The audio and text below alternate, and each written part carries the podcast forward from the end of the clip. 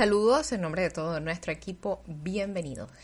El día de hoy nos acompaña Virginia Petisco en este espacio que se ha titulado Siete Pasos para Transformar tu Vida.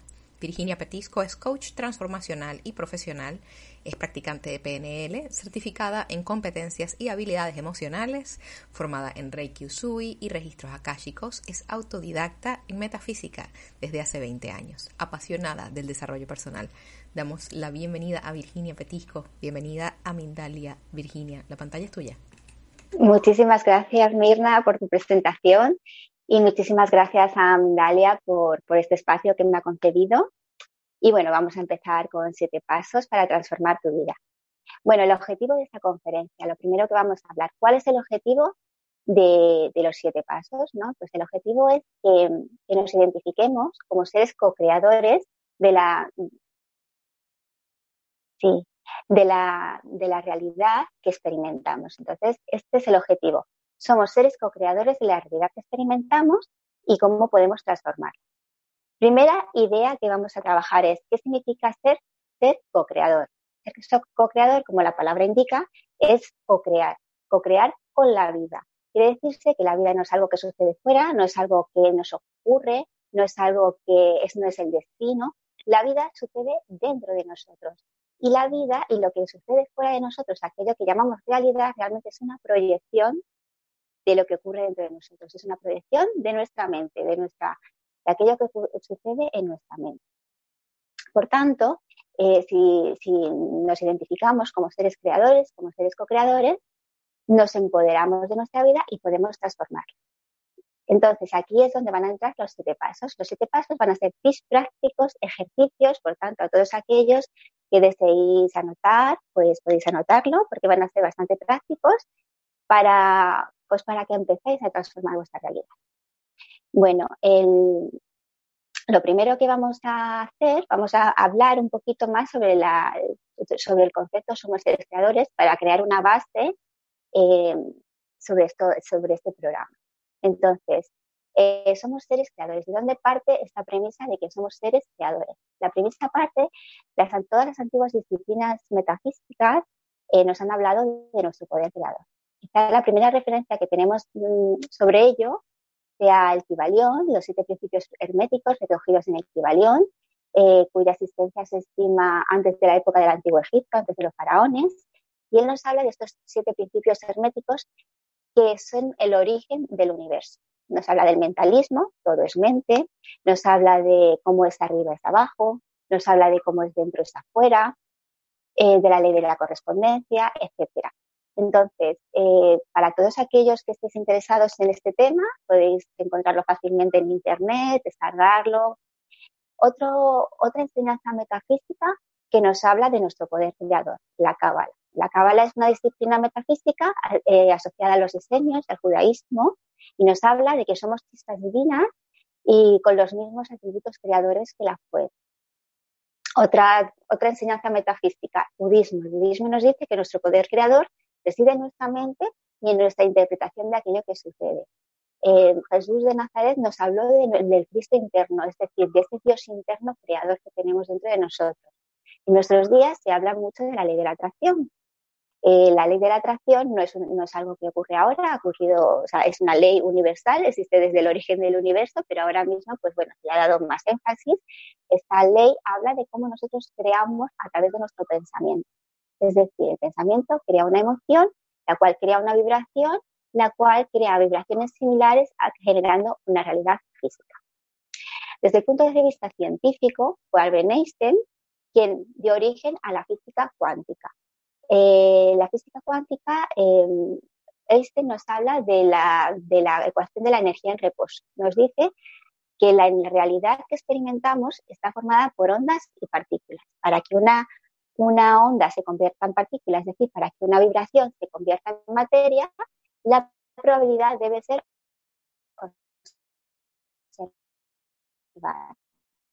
y nosotros precisamente determinamos aquella probabilidad que se manifiesta en nuestra realidad. Por tanto, el poder está en nuestra mente. Todo lo que sucede fuera realmente ocurrió dentro de nosotros y es una proyección o una interpretación. Em, Bueno, entonces, ya dando esta base a estos, de por qué somos seres creadores, donde, donde parte esas premisas, eh, vamos a dar origen, vamos a dar ya comienzo a los siete pasos. Eh, el primer paso, eh, bueno, antes de empezar con los siete pasos, también hablaros de los chakras. No sé si muchos de ellos vosotros sabréis perfectamente lo que son, mejor incluso que yo, pero bueno, para aquellos que no los conozcáis, son centros energéticos de nuestro cuerpo. Entonces, la energía fluye a través de ellos. Os lo cuento porque los siete pasos están relacionados, cada paso está relacionado con un chakra. Entonces, estos, estos siete chakras, que existen muchos chakras en nuestro cuerpo, pero tenemos siete chakras principales y cada uno tiene una función. Entonces, cuando la energía entra y sale de nuestro cuerpo, eh, tiene que estar siempre en perfecto funcionamiento, porque si hay un bloqueo, un desequilibrio de estos chakras, la energía no fluye y no podemos manifestar aquello que deseamos, porque como hemos hablado, estamos formados por ondas y partículas, entonces, por vibración y materia. La energía tiene que fluir. Entonces, una vez ya que hemos asentado las bases, vamos a empezar con los siete pasos. Primer paso. El primer paso se llama la visión y está asociado con la pregunta ¿qué deseo yo? Entonces, como hemos hablado, si en el universo existen las infinitas posibles realidades, eh, ¿qué realidad deseo experimentar yo para mi vida? Entonces, aquí vamos a empezar con el primer ejercicio. El primer ejercicio que os propongo es que, creéis una visión de vuestra vida. ¿Cómo deseáis que sea vuestra vida? Eh, es muy importante eh, mm, ver aquella probabilidad que deseáis experimentar, ¿no? Porque a veces pensamos que todo está predeterminado y que las cosas tienen que ser así. No, pueden ser como tú desees que sea. Entonces vamos a crear esa visión antes de, para crear esta visión, también os aconsejo que antes de poneros a escribir o incluso crear un mapa de sueños, eh, os conectéis con el séptimo chakra, con el chakra corona, que está conectado con el pensamiento cósmico y está con esa parte superior de ti, aquella parte más, más profunda de ti que está conectado con el cosmos. Entonces, conectaros con este chakra antes de realizar este ejercicio para que aquella información que descarguéis esté sobre todo la más alineado posible con quienes sois en realidad. ¿De acuerdo? Bueno, una vez que habéis realizado este ejercicio, eh, ¿cuál será el primer inconveniente que nos vamos a encontrar a la hora de manifestar nuestra visión de vida? El primer inconveniente van a ser las creencias limitantes. Eh, las creencias limitantes hemos hablado de que, de todo, de que la probabilidad que elegimos experimentar la elige nuestra mente. ¿Cómo está formada nuestra mente? Nuestra mente está formada de un 5% de materia consciente y un 95% de materia subconsciente. Por tanto, las decisiones que tomamos en nuestra vida, aquellas que crean nuestra vida, las tomamos desde un 95% de materia subconsciente. No somos conscientes. Aunque nosotros pensemos que estamos tomando la decisión conscientemente, ya ha sido tomada desde nuestra parte subconsciente. Y no nos hemos dado cuenta de ello. Entonces, hay que trabajar, o sea, cuando hablamos de trabajar la mente, hay que trabajar la mente subconsciente. Entonces, la mente subconsciente está dividida en niveles neurológicos. Los más significativos e importantes serían las creencias, los valores, la identidad y el transpersonal. Todos ellos guardan potencialidades y limitaciones. Entonces, si trabajamos las limitaciones de estos niveles y desarrollamos su potencialidad, vamos a poder ampliar nuestros mapas mentales y acceder a nuevas posibilidades y nuevas realidades. Entonces, primer inconveniente que nos encontraríamos a la hora de crear nuestra visión serían las creencias limitantes. ¿Qué son las creencias? Las creencias son ideas que hemos asumido como ciertas, normalmente en la infancia, provenientes de nuestro entorno, de nuestra familia, de la cultura, la sociedad, están quedando instauradas en nuestro subconsciente como verdad absoluta y solamente son ideas, realmente solamente son ideas. Por tanto, las creencias no son verdad ni son mentira, no son buenas ni son malas, pero sí hay creencias potenciadoras y creencias limitantes. Por tanto, para este ejercicio os, os, os aconsejo que identifiquéis qué creencias limitantes hay en vosotros. ¿Cómo podemos identificar creencias limitantes? Para alguno de vosotros seguramente pues si lleváis tiempo en el desarrollo personal las tengáis bastante identificadas. Para aquellos que, sois nuevos, em, detecta aquella área de tu vida que te cuesta mucho trabajo realizar cambios. Por ejemplo, el área profesional, el área de pareja, la economía, es un área que normalmente para ti te cuesta, te cuesta trabajo. Entonces, detecta qué creencias tienes referente a esa área, qué creencias tienes referente al dinero, qué creencias tienes referente a la pareja, qué creencias tienes referente a la profesión. Si tus creencias van en contra de tus deseos, de tu visión, no vas a poder manifestarlo. Por tanto, tienes que hacer un cambio de creencia. Muy importante también que detectes qué creencias hay en tu familia referente a esta área, porque a lo mejor por ti mismo no detestas tus propias creencias, pero quizás si te detectes qué creencias hubo en tu familia referente a las, a las, parejas o qué viviste en tu familia referente a la pareja, referente a economía, referente a profesión, y ahí puedes detectar creencias limitantes. ¿Cómo transformamos creencias limitantes en creencias potenciadoras? Hay muchas formas, yo trabajo el subconsciente de diferentes formas, pero así en casa, de manera sencilla, a través de afirmaciones positivas.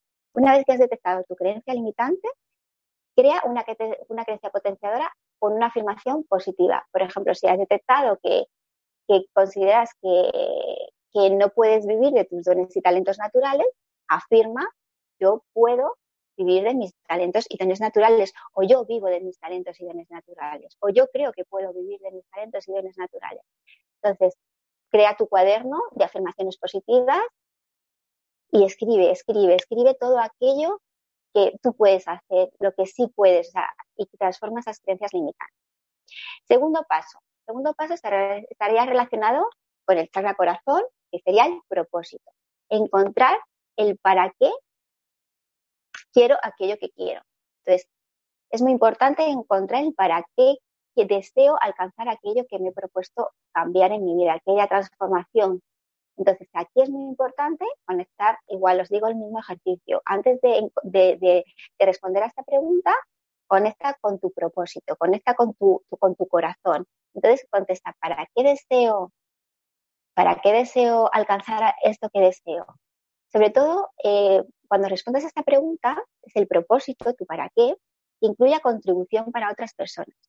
Somos seres holísticos, somos seres sistémicos vivimos en sistemas, todo está conectado con todo. Por tanto, cuando tú realizas un cambio positivo en ti, es un cambio positivo para los demás. Entonces, encuentra qué beneficio va a originar en otras personas o en tu entorno que tú realices este cambio positivo en ti. Por ejemplo, si tú mejoras tu salud, pues seguramente el cambio positivo es que tú vas a, vas a compartir mejor con tu familia, con tus amigos, vas tu proyecto profesional, vas a tener más, más energía para sacarlo adelante, vas a poder ayudar a más personas. Es muy importante que conectes con tu propósito, con tu para qué, que incluya contribución. Aquí también, en este paso, también vamos a encontrar los valores, que sería el segundo nivel neurológico del que hemos hablado. ¿Qué son los valores? Los valores son aquellos pilares que sostienen nuestra vida. Todos, todos eh, actuamos en base a unos valores, sepamos o no reconocerlos. Estos valores pasa igual que pasa con las creencias. Pueden ser valores propios o pueden ser valores heredados. Entonces es muy importante que tú identifiques cuáles son tus valores propios, tuyos, y que actúes en base a ellos. Porque cuando tú actúas, no actúas en base a tus valores, creas incoherencia en tu vida. Y eso es lo primero que genera un conflicto interno y lo segundo que, no vas a manifestar aquello que deseas porque vas, mm, no, no estás concretando. Entonces, muy importante identifiques cuáles son tus valores y que también identifiques aquellos valores que necesitarías desarrollar para alcanzar tu visión. Quiere decirse, si yo mm, deseo mejorar mi profesión, pues a lo mejor tengo que, que, tener más confianza y a lo mejor ese valor no lo tengo desarrollado, pues desarrollalo. Y sería el segundo paso. Tercer paso, relacionado con el plexo solar, con el poder personal. Aquí vamos a identificarnos cuáles son nuestros dones y talentos, cuáles son nuestras cualidades, nuestras habilidades. A menudo son desconocidos para nosotros mismos, porque como hemos vivido muy domesticados en esta sociedad, pues se nos ha educado a todos igual por igual, como si todos fuéramos iguales. No es cierto, cada uno de nosotros tiene dones y talentos únicos y necesarios para nuestra comunidad. Entonces, importante descubrirte a ti mismo, descubrir cuáles son tus dones, cuáles son tus capacidades, cuáles son tus talentos.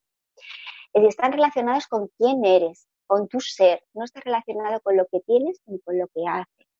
Muy importante también, nos identificamos, aquí también entraría la identidad. ¿Qué es la identidad? La identidad es tu valor diferencial.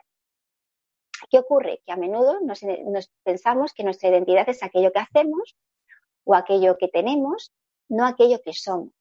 Entonces, cuando nos identificamos con una profesión, nos identificamos con, con, una relación, nos identificamos con objetos, etc. ¿Qué ocurre? Que cuando cae la profesión, cae la relación, cae el estatus social, nos perdemos porque no sabemos quiénes somos y generamos, pues eso, se genera una crisis de identidad.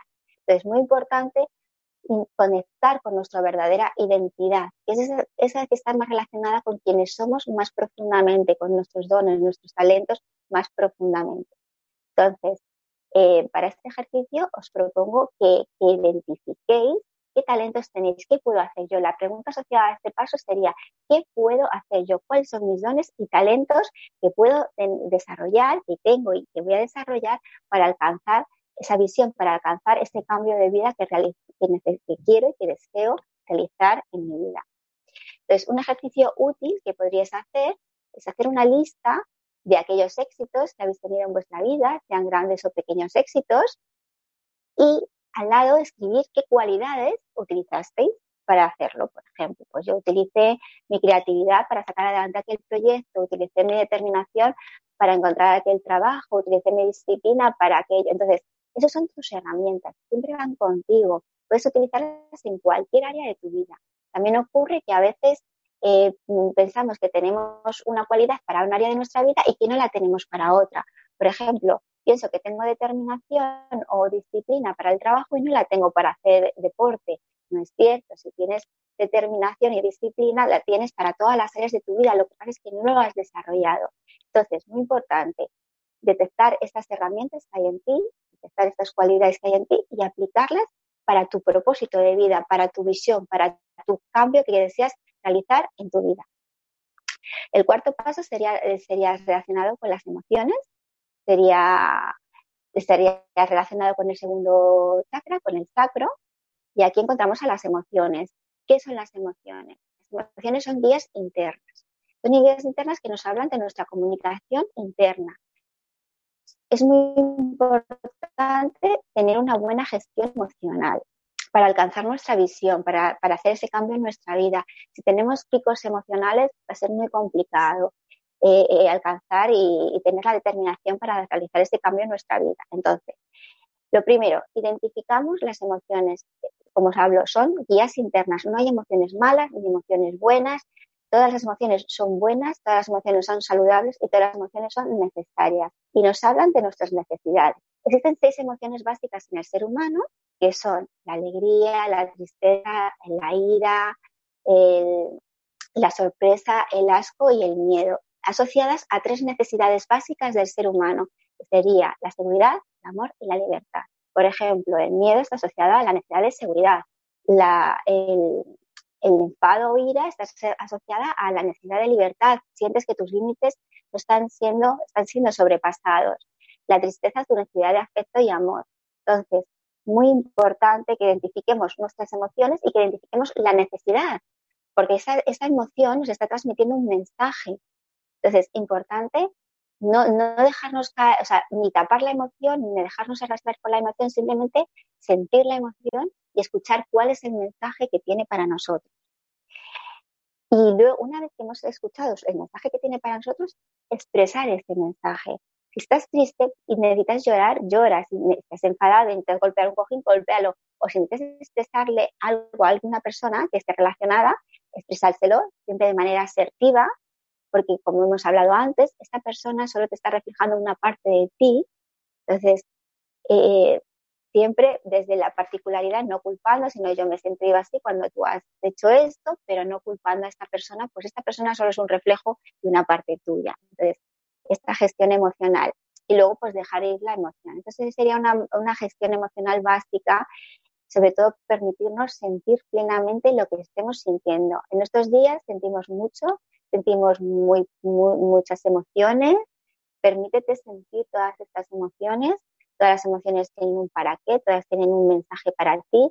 Permítete sentir, permítete escuchar el mensaje, permítete expresar el mensaje. y permítete liberar la emoción.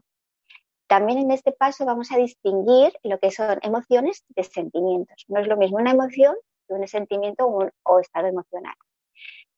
Diferencia. Una emoción es espontánea, es saludable, eh, eh, es, intensa y corta en el tiempo y se da ante ante un acontecimiento interno o externo. El sentimiento, el sentimiento no es espontáneo, sino que interviene en la voluntad de la persona. Entonces, los sentimientos pueden ser saludables o desadaptativos. ¿Cuál es el problema con los sentimientos desadaptativos? Pues lo primero, un sentimiento desadaptativo es aquel que se repite, que te repite siempre ante una misma situación o situación similar. Ejemplos de sentimientos desadaptativos serían el sentimiento de ser víctima, el sentimiento de culpabilidad, el sentimiento de abandono, el sentimiento de rechazo, sentimiento de no sentirte valioso. Esos son sentimientos desadaptativos y están relacionados con imágenes interiores distorsionadas que tenemos de nosotros mismos que habitan en nuestro subconsciente. Igualmente, estas, imágenes se anclaron en nosotros en la infancia, normalmente de los 4 a los 7 años, eh, quedaron ancladas estas imágenes en nosotros en diferentes circunstancias que pudieron ocurrir, siempre bajo una interpretación errónea, pero allí quedaron anclados y, entonces eh, estos nos impiden, nos impiden la acción, nos impiden alcanzar aquello que deseamos. Entonces es muy importante trabajar estos sentimientos desadaptativos y trabajar estas imágenes distorsionadas de nosotros mismos. ¿Cómo podemos hacerlo? Sencillamente en casa, igualmente. Afirmaciones positivas. Detecta aquel eh, sentimiento desadaptativo que hay en ti que no eres capaz de identificarlo. Igualmente, si hemos hablado que lo que ocurre fuera eh, realmente es un reflejo de lo que ocurre dentro, observa tu entorno. Por ejemplo, hay muchas personas en tu entorno que, que tienen sentimiento de rechazo. Hay muchas personas en tu entorno que tienen sentimiento de victimismo, de víctima, de ser una víctima, si, repiten mucho en tu vida, estas personas que aparecen mucho en tu vida, pueden ser de tu familia, en tu entorno laboral o de tu, de tu entorno social, de tus amigos, si aparecen mucho este tipo de, situaciones es porque es un reflejo tuyo, es un reflejo de tu interior. Entonces, este sentimiento desadaptativo este pertenece a ti. Entonces, vamos a identificar este sentimiento desadaptativo, vamos a identificarlo con esa imagen interior distorsionada que sería, por ejemplo, si me siento una víctima, sería una imagen distorsionada de yo no, no, soy, no, no soy fuerte, yo soy débil. Si me siento culpable sería la imagen distorsionada yo soy malo. Si me siento abandonado o rechazado sería yo no merezco, etcétera. igualmente, escribe afirmaciones positivas corrigiendo esto. Yo soy capaz, yo puedo, yo valgo, yo merezco, yo soy bueno, aunque sea, aunque me equivoque, soy bueno por ejemplo. El, quinto paso estaría relacionado con, el, con la garganta, con el, con el chakra garganta y con el lenguaje. En este paso estaría, sería ¿qué comunico? ¿no? La pregunta asociada sería ¿qué comunico? Es muy importante observar nuestro lenguaje tanto interno, nuestro diálogo interno, como externo, porque este diálogo nos va a hablar de aquello que habita en nuestro consciente, es decir, de nuestras creencias, nuestros patrones, limitaciones, sentimientos adaptativos, nos va a hablar de ello. Entonces, observa tu lenguaje, tanto interno como externo, tu, tu juez interno, tu crítica, te criticas mucho, eres muy juicioso contigo mismo, eh, o eres amoroso, cómo es tu lenguaje referente a ti, te das valor cuando hablas de ti mismo o te quitas valor a ti mismo, también cómo hablas de otros, enjuicias mucho a otras personas, eh, está mucho el juicio la crítica, la queja también en ti. Si, existe eso en ti, eh, va a pasar igual, o sea, e-, es un, es un, es, un, es un ejemplo de aquello que habita en tu subconsciente.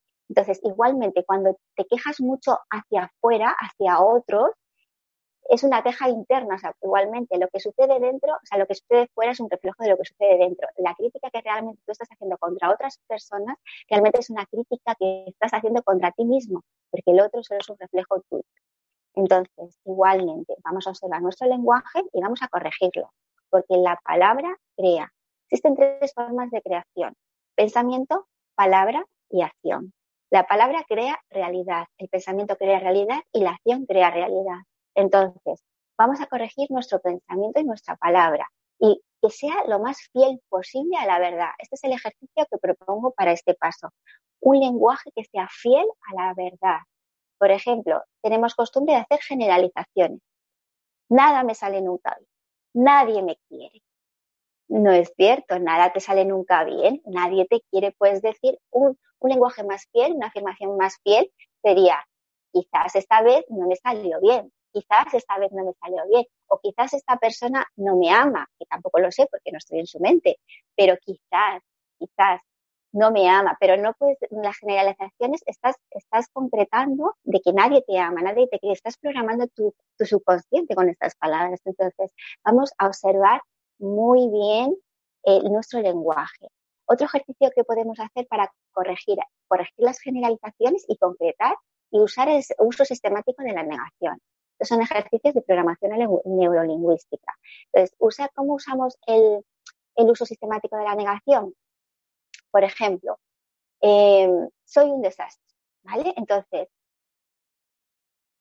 a lo mejor no puedes decir soy súper organizado porque no lo sientes porque no sientes que seas muy organizado. Pero sí puedes decir, no soy todo lo organizado que me gustaría ser. Entonces, lo primero, es, un, es una frase mucho más concreta y mucho más fiel a la verdad. Y lo segundo, estamos usando el no. El no, el cerebro no lo registra.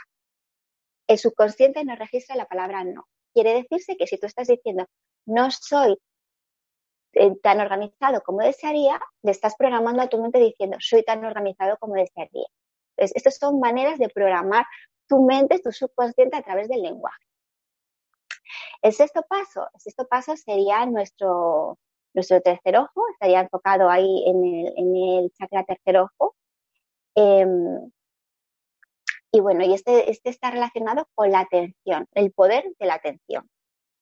Hemos hablado antes de la ley de la, de la atracción pues el poder que tiene nuestra atención, nuestro foco, aquello en lo que nos enfocamos, aquello en lo que pensamos, aquello en lo que prestamos atención, crece en nuestra vida. Eh, se manifiesta en nuestra vida. Hemos hablado, el no, el, cerebro no lo entiende. Eh, por tanto, si tú piensas, no deseo esto, estás programándote para, para que sí deseas eso y te lo van a traer, te lo va a traer a, tu vida, a tu mente y, el, y el poder de la atracción. Entonces, muy importante, focalízate en lo que sí deseas, en lo que quieres. Por ejemplo, no en la carencia o la situación difícil, sino cómo deseas que sea tu situación, en la visión que deseas crear, no en lo que no quieres que haya en tu vida, sino qué quiero en mi vida, qué deseo crear en mi vida. Focalízate en lo que sí deseas y lo que sí quieres crear. Eh, aquí es muy útil eh, también utilizar herramientas de visión creativa, de visualización creativa, eh, pero no me da tiempo a expresar un poco cómo podría ser una visualización creativa, pero bueno, podéis investigar también por internet y podéis hacer visualizaciones creativas. Y luego el último paso, que ya sería para terminar la charla, estaría asociada con el, con el, con el, chakra raíz, con el primer chakra, que es el chakra que nos conecta a la tierra, y aquí sería la pregunta, ¿qué hago yo? Entonces ahora vamos a hacer una recapitulación de todo lo que hemos trabajado. Entonces hemos hecho con el séptimo chakra, hemos creado eh, la visión. Hemos creado la visión y además hemos trabajado las creencias limitantes que tenemos acerca de nuestra visión. El segundo paso, propósito. Hemos conectado para qué deseo lo que deseo y hemos conectado con, nuestro para qué, con nuestros valores y con aquellos que necesitamos desarrollar. Tercer paso, hemos, hemos conectado con el plexo solar, con nuestros dones y talentos, con nuestra verdadera identidad asociada a nuestro ser auténtico. Cuarto paso, emociones, gestión emocional, detectar, sentimientos desadaptativos y, imágenes interiores distorsionadas y corregirlos. El lenguaje, observar mucho nuestro lenguaje y corregir nuestro lenguaje lo más fiel a la verdad posible. Uso sistemático de la negación y evitar generalizaciones. El, sexto paso eh, sería el, relacionado con el foco, enfocarnos en lo que sí deseamos. Y ya, pasaríamos a la acción. Entonces, si nos hemos dado cuenta, hemos trabajado primero a nivel energético, hemos trabajado a nivel mental, a nivel subconsciente, y ahora vamos a pasarlo a materia. Entonces, a materia aquí crearíamos ya lo que es un plan de acción, con objetivos concretos de aquella visión que tú quieres que, quieres, alcanzar en tu vida, pondrías objetivos concretos, eh, fechas, eh, cómo podemos hacer un plan de acción que sea, bueno, es que a veces cuando tenemos una visión muy, muy elevada, ¿vale? Eh, y nosotros estamos en una realidad que dista mucho de esta visión elevada, pues la vemos muy difícil y decimos, pues ¿cómo voy a alcanzar yo esto? Esto es imposible. Bueno, lo primero, no hay nada imposible porque existen las infinitas posibles realidades.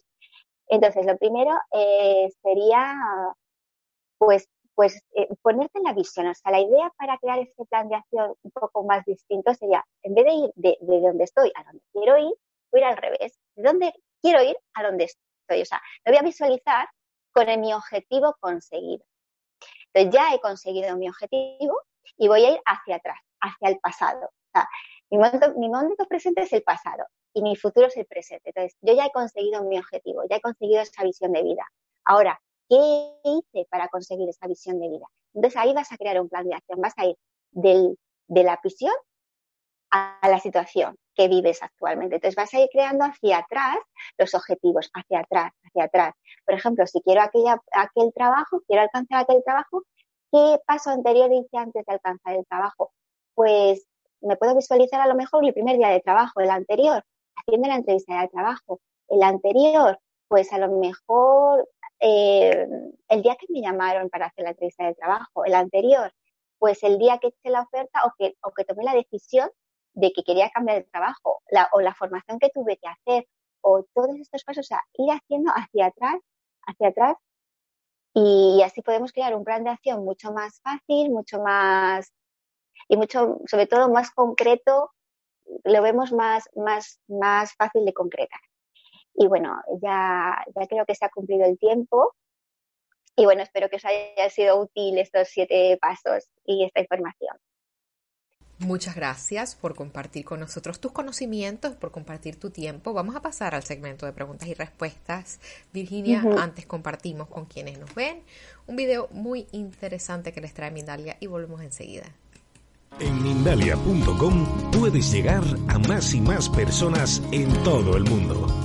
Si quieres difundir tus talleres, promocionar tu libro o darte a conocer y llegar a millones de personas, envíanos un email a contacto arroba o llámanos por WhatsApp al más 34 644 721 050 y te ayudaremos a llevar tu mensaje al mundo.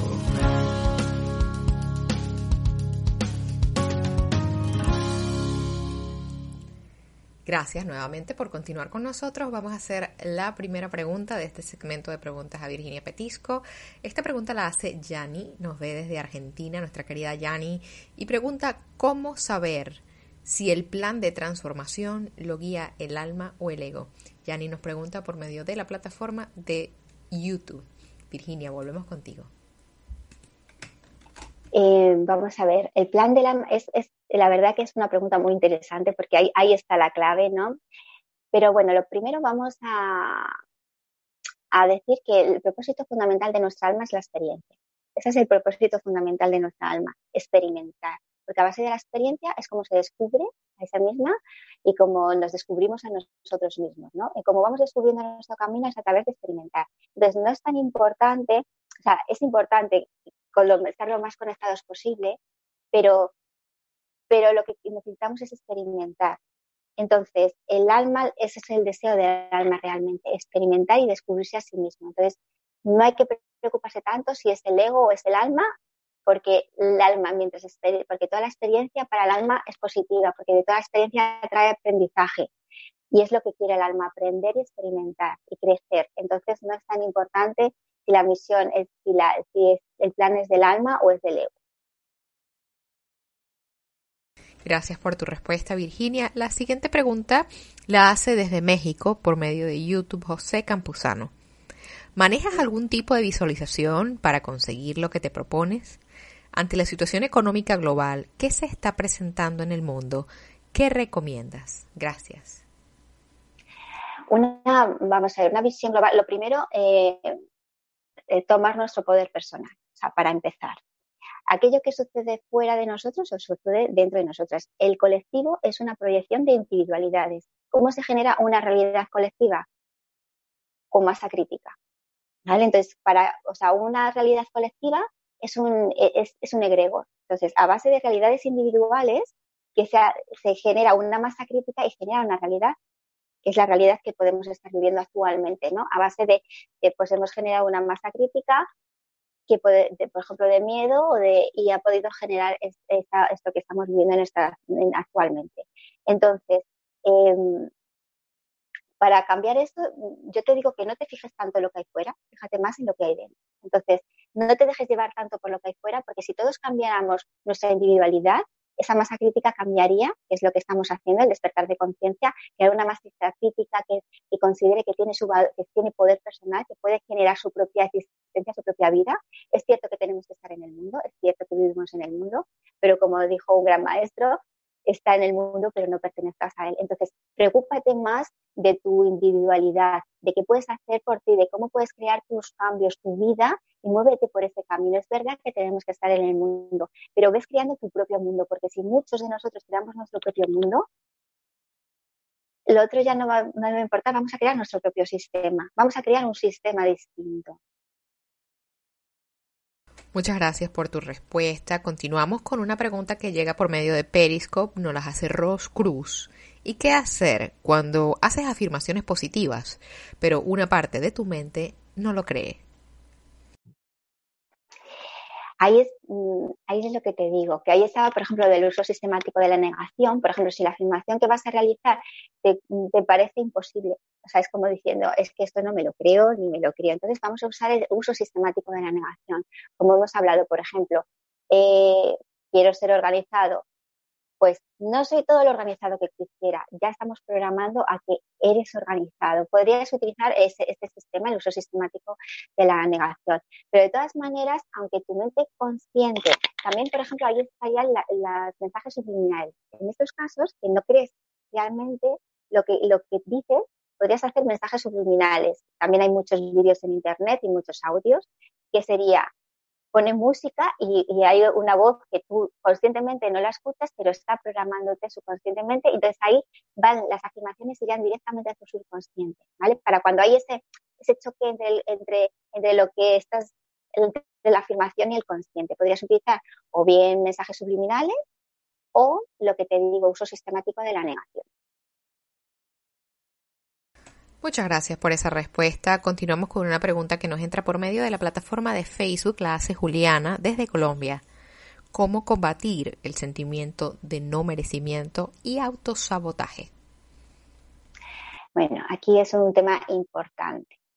Entonces, em, lo primero, conectarte con, conectarte con, con, tu esencia, porque tu esencia es tu ser verdadero, si se siente merecedor, si sabe que mereces, sabe que se siente parte de la fuente. Entonces, realmente te, estás identificando con una imagen distorsionada. O sea, ahí está. O sea, no te estás identificando con tu verdadero yo, te estás identificando con la imagen distorsionada que tienes en tu mente. Entonces, lo primero, saber que solamente es una sensación, solamente es una imagen de ti mismo, pero no es la realidad. La realidad es que tú eres un ser de amor, de luz, y que, y que esa es tu verdadera esencia. Entonces, intenta conectarte y llevarte a, esa esencia, o sea, decir, no, o sea, esto es, vale, esto es lo que yo siento en este momento, de acuerdo, no lo voy a negar, no voy a negar que no me siento bien, no voy a negar que no me siento merecedora, no lo voy a negar, pero no te quedes atrapada allí porque eso solamente es una imagen distorsionada de ti mismo. Vete a la, a la imagen positiva de ti, que yo soy la esencia, yo soy fuente, eh, meditar, meditar, por ejemplo, meditar te conecta mucho con quién eres, muchas veces es, el, es la cháchara mental, el, el, juicio interno constante, la crítica constante, cuando a veces conseguimos parar esa crítica constante, esa cháchara mental, podemos conectar con una esencia, con algo más superior a nosotros y ahí nos conectamos más con quienes somos nosotros. Y puedes, y, y vas poco a poco eliminando esa, esa, esa herida de no merecimiento.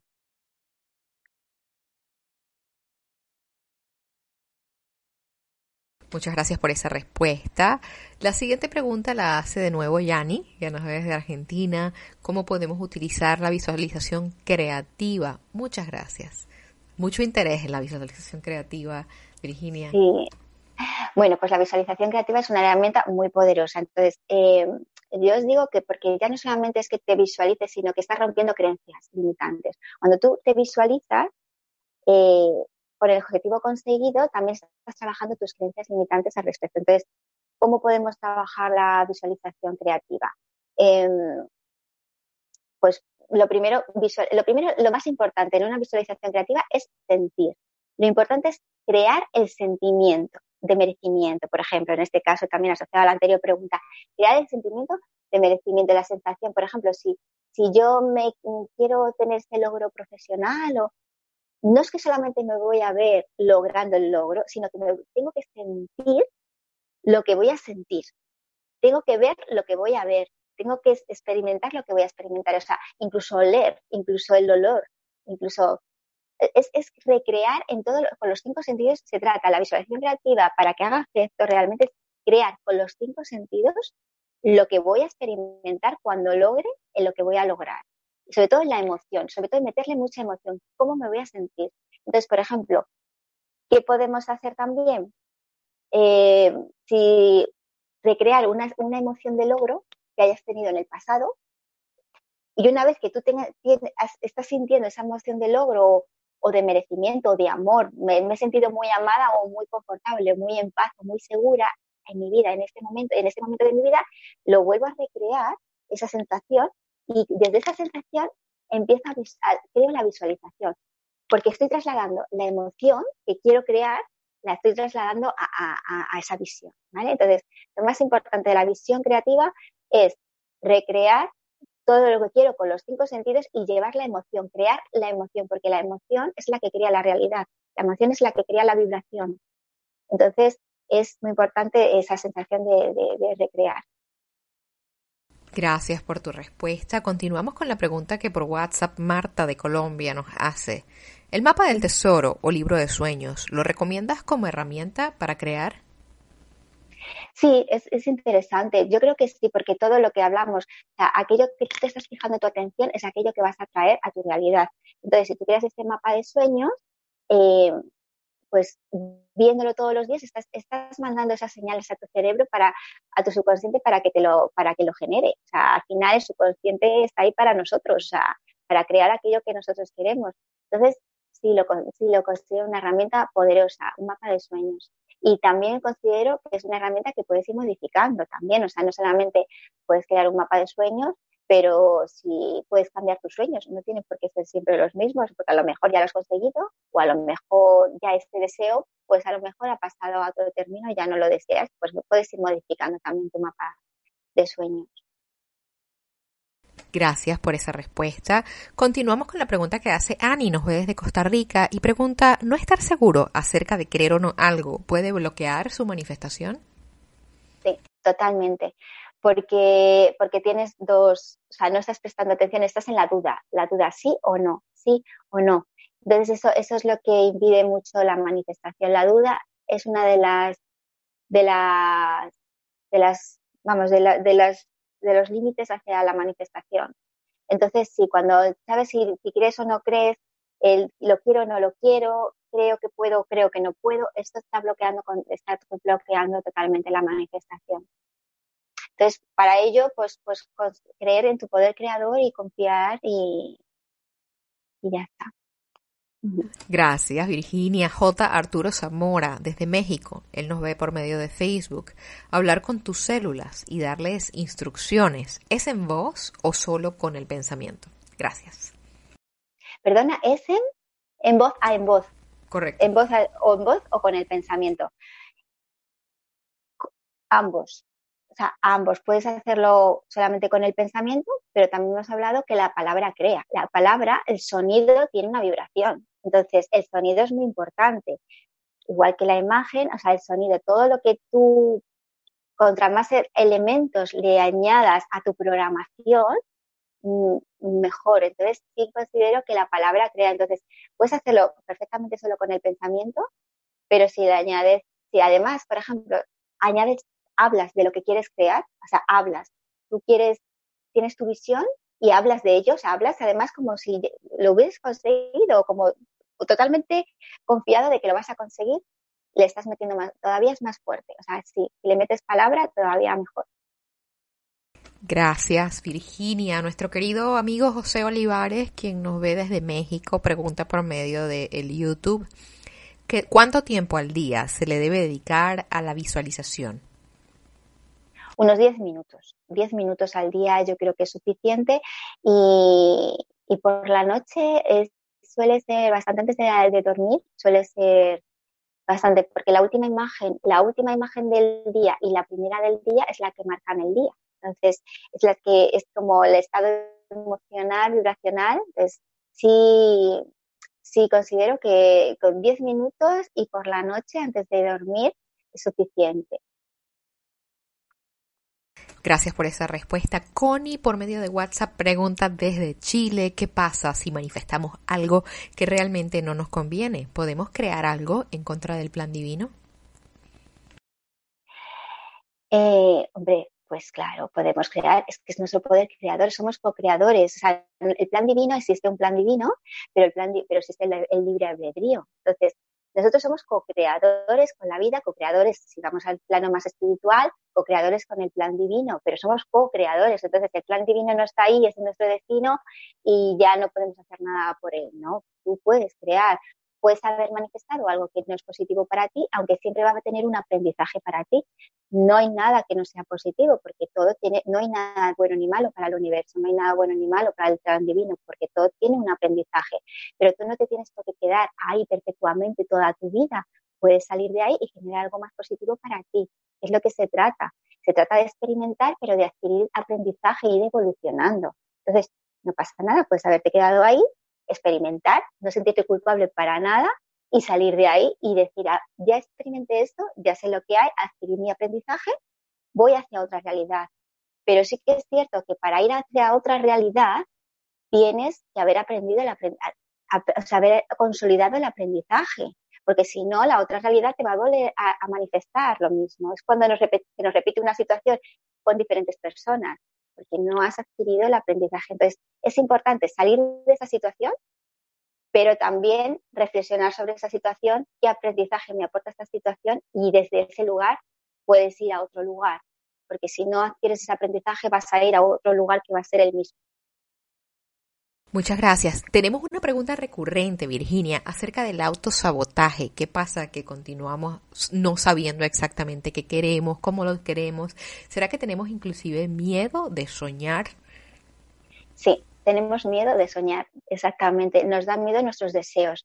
Hemos sido tan domesticados a, lo largo de la historia, patriarcados, sociedades, culturas, tan domesticados que lo primero que, que nos da miedo soñar, o sea, no, no, no creemos en nuestro poder creador. Por eso me ha parecido importante al inicio de la conferencia hablar de todas estas enseñanzas metafísicas, física cuántica, que, conceptos que, podemos, que pueden investigar los espectadores para que, para que realmente consoliden la idea de que somos seres creadores, o sea, realmente somos seres creadores, podemos crear lo que deseemos.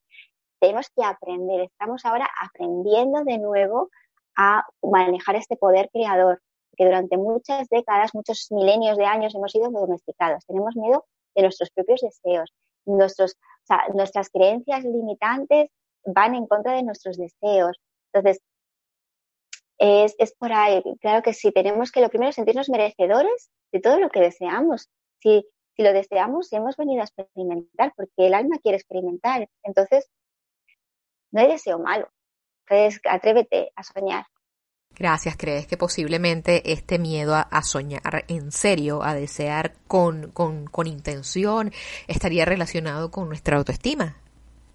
Sí, también de sentirte no merecedor, estas imágenes distorsionadas que os hablaba al principio, no nos sentimos merecedores de nuestros, no nos sentimos merecedores por imágenes distorsionadas de nosotros mismos, por las heridas del alma que traemos. Entonces, estas heridas tenemos que ser conscientes de que las tenemos, pero no identificarnos con ellas. Puedo tener una herida, pero mi herida no soy yo. Mi herida de no valoración no soy yo.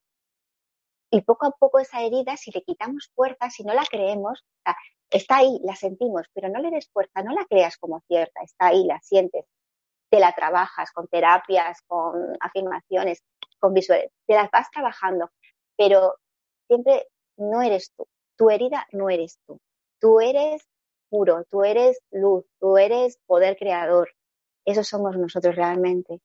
Entonces, ahí es como, pues eso es lo que te digo, que podemos crear todo lo que deseemos y, sobre todo, eh, y el no merecimiento también va muy, aparte de la domesticación, también cuando hemos intentado crear algo y no lo hemos conseguido también, entonces, porque no sabíamos cómo funcionaba. Entonces, hemos intentado muchas veces crear algo y siempre nos hemos golpeado y nos hemos caído y nos hemos vuelto a levantar y nos hemos vuelto a caer. Entonces, claro, ya tu, tu, credibilidad sobre ti, has perdido esa credibilidad, pero lo que ocurrió es que simplemente no sabías cómo funcionaba. Entonces, ahora lo que estamos aprendiendo en esta época es a aprender un poco a cómo funciona nuestro poder creador. Entonces, según tú vas aprendiendo cómo funciona tu poder creador, vas creando más, más acorde a lo que tú sientes y vas empoderando. Entonces, no hay que perder nunca la, la autoestima. Muchas gracias, Virginia. Nuestra querida Yanni pregunta desde Argentina, ¿por qué si para el universo no existe la palabra no? La incluimos en nuestro día a día, en nuestros deseos o conceptos. ¿Por qué negamos si no es algo universalmente natural? Pues mira, ahí la verdad que es, una, es buenísima la pregunta. No lo sé, no sé por qué incluimos el no. La verdad que no tengo explicación para por qué incluimos el no en, nuestra, en nuestro lenguaje. La verdad que no, pero lo voy a investigar porque es muy, muy, muy curioso. No lo sé. La verdad que lo, que te digo, el universo es expansivo. No entiende el no, el universo no entiende el no es expansivo. La mente tampoco entiende el no, lo que es la mente subconsciente. Entonces, realmente, ¿por qué incluimos esa palabra? No lo sé, pero prometo eh, investigarlo. Me parece una pregunta muy, muy interesante. Gracias. La última pregunta que tenemos el día de hoy la hace por medio del WhatsApp Luz, quien nos ve desde Colombia. ¿Cómo puedo ser feliz en el proceso si todavía no tengo lo que quiero? Es, que tenemos que ser felices con lo que tenemos ahora, claro, porque vamos a ver, esto es un juego creador. Entonces, es un juego creador. Ok, pues este es un juego creador. Entonces, realmente es como tú tienes que ser feliz contigo, o sea, no tienes que ser feliz con lo que tienes, sino tienes que ser feliz contigo, o sea, tú deseas experimentar cosas, pero las experiencias no te van a aportar felicidad. la felicidad está dentro de ti, tienes que conectar con tu esencia, tienes que conectar contigo, con quién eres realmente, que era lo que hablábamos al principio, con esa identidad verdadera, con ese ser tuyo interior. Entonces, desde este ser, lo demás es un juego. Eh, alcanzar ese deseo no te va a aportar felicidad. Lo que, lo que pasa es que sí, bueno, te va a aportar aprendizaje. ¿Por qué? Porque vas a aprender, lo primero vas a aprender en el camino. Y es lo más importante, porque muchas veces eh, queremos alcanzar lo que deseamos pensando que la felicidad está en el objetivo y la felicidad está dentro de nosotros y está en el camino, en la trayectoria, porque es el camino el que nos hace. O sea, no es lo que alcanzamos, sino en quienes nos convertimos mientras caminamos alcanzarlo. Eso es, ese es el verdadero propósito de vida. O sea, es la experiencia, pero es lo que nos aporta la experiencia, lo que nos aporta el caminar. Eso es, eso es lo que tenemos que, que, trabajarnos. No el objetivo. El objetivo, cuando alcances ese objetivo, vas a querer alcanzar otro. Entonces, si tu felicidad siempre la pones fuera, fuera de ti, siempre en el futuro, nunca vas a ser feliz. Entonces, lo primero, tienes que ser feliz contigo mismo, conectar con tu esencia. Lo demás es un juego es un juego. Entonces es, quiero experimentar esto, me apetece, me apetece realizar, es como un viaje, me apetece realizar este viaje, me apetece viajar a este lugar. Imagino cuando viajaré a este lugar y voy preparando el viaje, y voy preparando la maleta, y voy preparando la ruta que voy a hacer y soy feliz mientras lo voy haciendo. Y, y, cuando llegue también voy a ser feliz, pero es que ya soy feliz mientras lo estoy haciendo, me estoy descubriendo a mí misma, estoy descubriendo mis capacidades. Anda, mira, mis capacidades de organización, mis capacidades de aventura, mis capacidades de creatividad. Estoy descubriéndome a mí misma en el proceso. Y cuando llegue a ese lugar, me seguiré descubriendo. Pero, pero no podemos poner la felicidad fuera de nosotros. O sea, mm, el deseo es una manera de, de, de conocernos a nosotros mismos. Ese es, ese es el objetivo del deseo, conocernos a nosotros mismos en el proceso. Ese es, entonces, no debemos poner la, la felicidad fuera ni en el futuro. Muchas gracias. Te cuento, Virginia, que hoy nos han acompañado desde México, Argentina, Perú, Colombia, Chile, entre otros países, y queremos darte un minutito para que nos hagas llegar tus comentarios finales, ¿sí? Bueno, pues, pues bueno, lo primero agradeceros a todos que me habéis escuchado, a todas estas preguntas mmm, maravillosas que me habéis hecho, y nada, lo, y, que, y que os atreváis, o sea, lo, mi mensaje principal es atreveros a crear o sea, atreveros a crear algo distinto en vuestra vida. Saliros de los moldes, saliros de los patrones. No os creáis lo que os dicen, no os creáis lo que, o sea, no lo que de fuera solo es un reflejo de dentro. O sea, experimentar por vosotros mismos, plantearos las cosas por vosotros mismos, caminar por vosotros mismos, eh, aplicar estos pasos para ir consiguiendo poco a poco vuestros objetivos. Y, y sobre todo, pues eso, crear, co-crear eh, y no y no, no, sentirnos víctimas de lo que sucede fuera, no, no sentirnos mm, pues eso, arrastrados, el destino, lo que me toca vivir, la alegría cuando es alegría, la tristeza cuando es tristeza, no. Poder personal, toma contacto con tu poder creador y crea. Mm. Nuevamente, gracias. Reiteramos nuestro agradecimiento. Lo hacemos extensivo a todas las personas que han estado con nosotros el día de hoy, a todos los que desde tan diferentes partes de este planeta nos han acompañado. Antes de irnos, les recordamos que Mindalia.com es una organización sin ánimo de lucros y que ustedes pueden colaborar con nosotros dejándonos un me gusta debajo de este video o un comentario de energía positiva.